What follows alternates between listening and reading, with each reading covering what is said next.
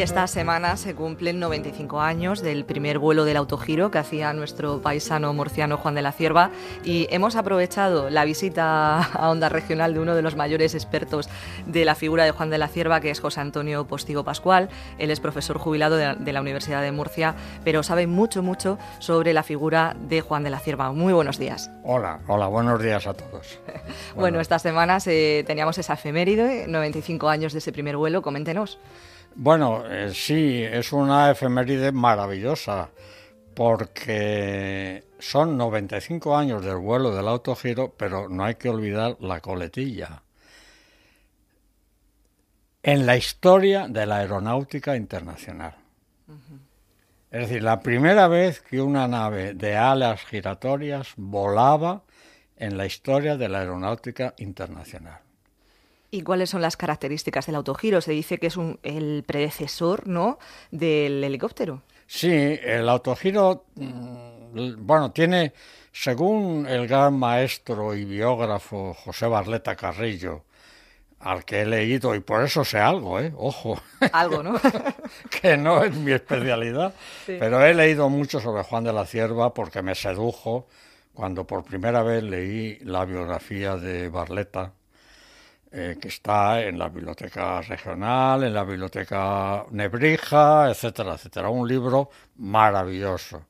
Pues me sedujo el ver la capacidad creativa que tenía nuestro Juan de la Cierva, y la fuerza, y el empeño, y la, y la grandísima inteligencia. Era un superdotado de inteligencia y de sensibilidad. Era... Entonces me sedujo y en concreto a lo que iba. Barleta dice, el helicóptero es algo obvio. ¿Por qué? Porque si unas palas giran con una fuerza tremenda, que por eso suenan como suenan, que atruenan por donde pasan, ¿no? Pues es normal que esas palas expelan aire hacia abajo y suban. Pero el autogiro no, dice, el autogiro es una eh, lo diré exactamente, una sublime creación mental de Juan de la Cierva. Ojo, ¿eh? O sea que Juan de la Cierva tuvo que pensar a ver cómo, para que no hubiera accidentes, que esa fue su gran intención que había muchísimos accidentes con los aviones, en fin, con los aeroplanos que se decía entonces, ¿no? Se estrellaban miles de veces en Estados Unidos, solo en Estados Unidos. Entonces él dijo, entonces, ¿qué pensó? Pues vamos a ponerle que las alas, en vez de ir en relación con el, con el fuselaje, vayan rotando encima. Era una forma de, evitar el riesgo que tenía el que hubiera, pues, el ¿cómo se llama técnicamente esa parte? Sí, la, pérdida de velocidad. Sí. Y entonces lo que ocurre básicamente es como si tuviéramos una pelota de goma sujeta con una fuerza de aire que viene de, abajo. Si le ponemos la mano por en medio, cortamos ese. Exacto, exacto, exacto. Entonces es lo, es lo que quería hacer y lo hizo. Y lo dice además. Dice: Yo quiero poner al aeroplano un gran paracaídas para que cuando se produjera eso claro, cuando pudiera se seguir la falta de la falta mm, por, por paro del motor, etcétera, etcétera, que no se estrellara, sino que bajara y, y además bajó muchas veces, ¿eh? como un paracaídas. Y, eh, de hecho, hay unas imágenes que estábamos viendo esta mañana de la Filmoteca Nacional que ah, recogen a forma de película en muda, ¿no? Recogen lo que serían los primeros vuelos de... Los primeros vuelos y en uno de ellos... Y se ve eso, se ve ese aterrizaje. en uno de ellos se ve que aterriza con el motor parado. Sí. ¿Verdad que sí? O sea, esa era su, su idea y le costó muchísimo, ojo, ¿eh? No es cuestión de coger y, y recortar hoja de lata y recortar palos y madera, no, no. Tuvo que emplearse a fondo matemáticamente. Y bueno, comentaba que era un superdotado. Hemos estado viendo que con 16 años él ya creó algún tipo de artilugio, ¿no? De este tipo. con 18 años. O 18, ¿no? Espera, antes de entrar en la carrera de caminos, porque él era ingeniero de caminos, que luego, pasados los años, cuando ya en el autogiro se hizo una, una, una cosa verdaderamente importante, le concedieron honoris causa el título de ingeniero aeronáutico. Bueno, entonces, antes de entrar en caminos que entró a los 18 años, hizo, junto con dos buenos amigos suyos, bueno, y toda la panda, ¿eh? Porque es una panda preciosa, la panda aviatoria de Madrid, que yo le digo en mis escritos, pues hizo el primer avión que de forma sostenida voló en España, sin matar a su inventor, a su constructor, porque ya hubo uno que voló, es verdad, es cierto, antes, antes que, el, que, el, de estos muchachos, ¿no? Pero mató a su constructor porque no volaba bien, en fin. El de Juan de la Cierva y de estos muchachos, BCD1, Barcala Cierva Díaz 1, voló tres meses enteros, incluso fue haciendo giras por las ferias. Ajá, qué interesante. Entonces, para tener nosotros un poco la idea de las fechas y lugares exactos. A ver, el primer vuelo en el año 1923, el 31 de enero fue el primer ese primer vuelo ya, autogiro. Bueno, en esto yo quiero aclarar. Por eso a, quería preguntar. Aprovecho que me dais la, sí. la, oportunidad que se dice en este tipo de entrevistas, ¿no? No. Eh, en, en, realidad el autogiro despegó por primera vez en tres ocasiones en el mes de enero. Uh -huh el día 17, bueno, el 9 o el 10, pero bueno, vamos a poner día 17, día 22, que lo hizo en Getafe. El día 22 voló, poco, pero voló. Bueno. Y entonces él, que era un hombre que no se arredraba ante nada, dijo, pues lo voy a llevar a cuatro vientos. Tuvieron que alquilar un camionazo, en fin, estas cosas. Y entonces en cuatro vientos estaba la sede de la Federación Aeronáutica Internacional, que era de la que era comisario para España el gran, gran, gran Emilio Herrera Linares, bastante mayor que Juan de la Cierva, en fin. Pero el Emilio Herrera estaba ilusionado con este muchacho, diciendo algo va a hacer este, este hombre.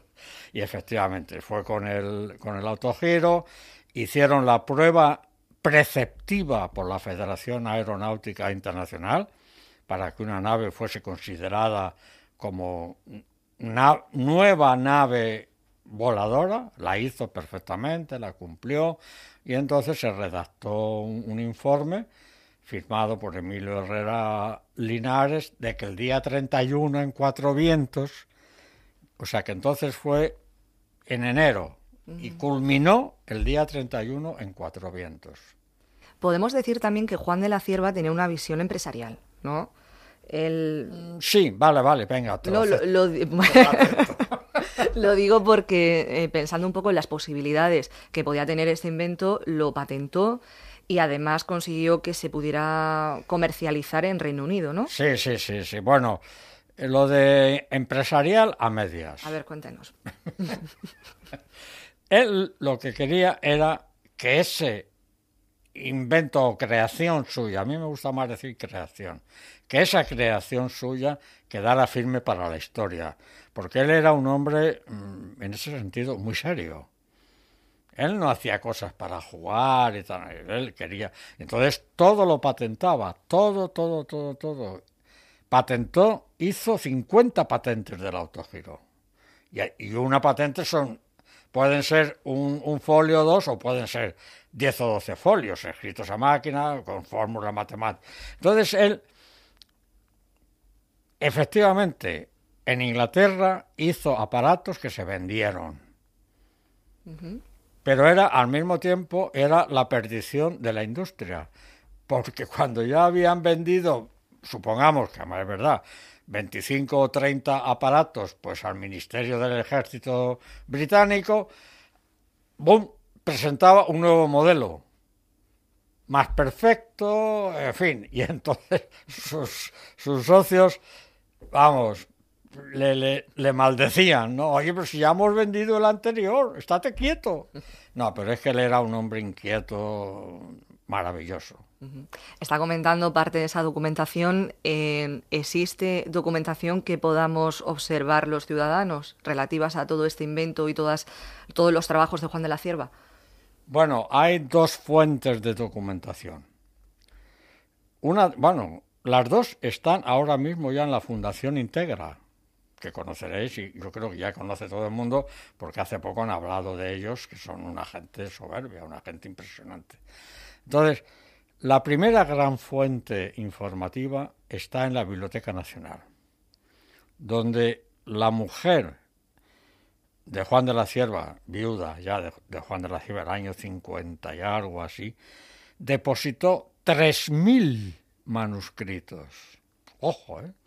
No uno, ni siete, ni dos, ni, ni 40, ni 120. 3.000 manuscritos de Juan de la Cierva, donde está, se puede seguir, el que sepa seguirlo, yo, para mí es chino, o sea, esto lo digo de verdad.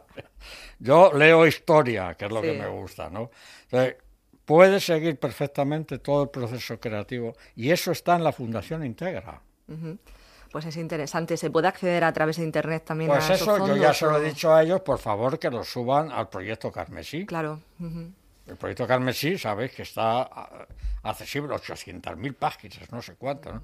Y el otro día les dejé la documentación de la Real Academia Española de Ciencias Exactas, Físicas y Naturales la tiene usted, esa documentación? La tenía, la tengo yo en mi, en mi disco duro. Ah.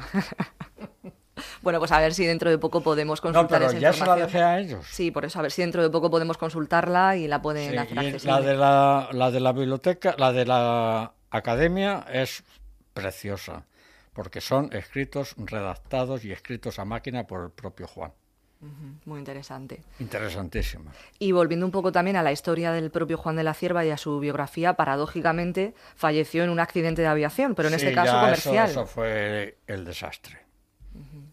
Y además ya se sabe por qué el avión se estrelló, había niebla, pero además yo lo he leído en periódicos ingleses, yo es que leo inglés bien, ¿no? el, el, piloto, cuando había niebla, los pilotos tenían que seguir un, una línea de baliza y no salirse de ella. Pero por lo visto el piloto se salió y no se dio cuenta que tenía que despegar. Y cuando quiso despegar rozó con las, con las, con las ruedas y tal, rozó contra una casa, en fin, una tristeza enorme. Hemos estado con José Antonio Postigo Pascual, es profesor jubilado de la Universidad de Murcia y un gran conocedor, un experto de Juan de la Cierva. Muchísimas gracias por venir a los estudios y contarnos todos estos detalles y curiosidades de este murciano ilustre. Por favor, un murciano ilustrísimo que merece que al aeropuerto se le ponga su nombre, señor presidente de la comunidad. Queda dicho, muchísimas gracias.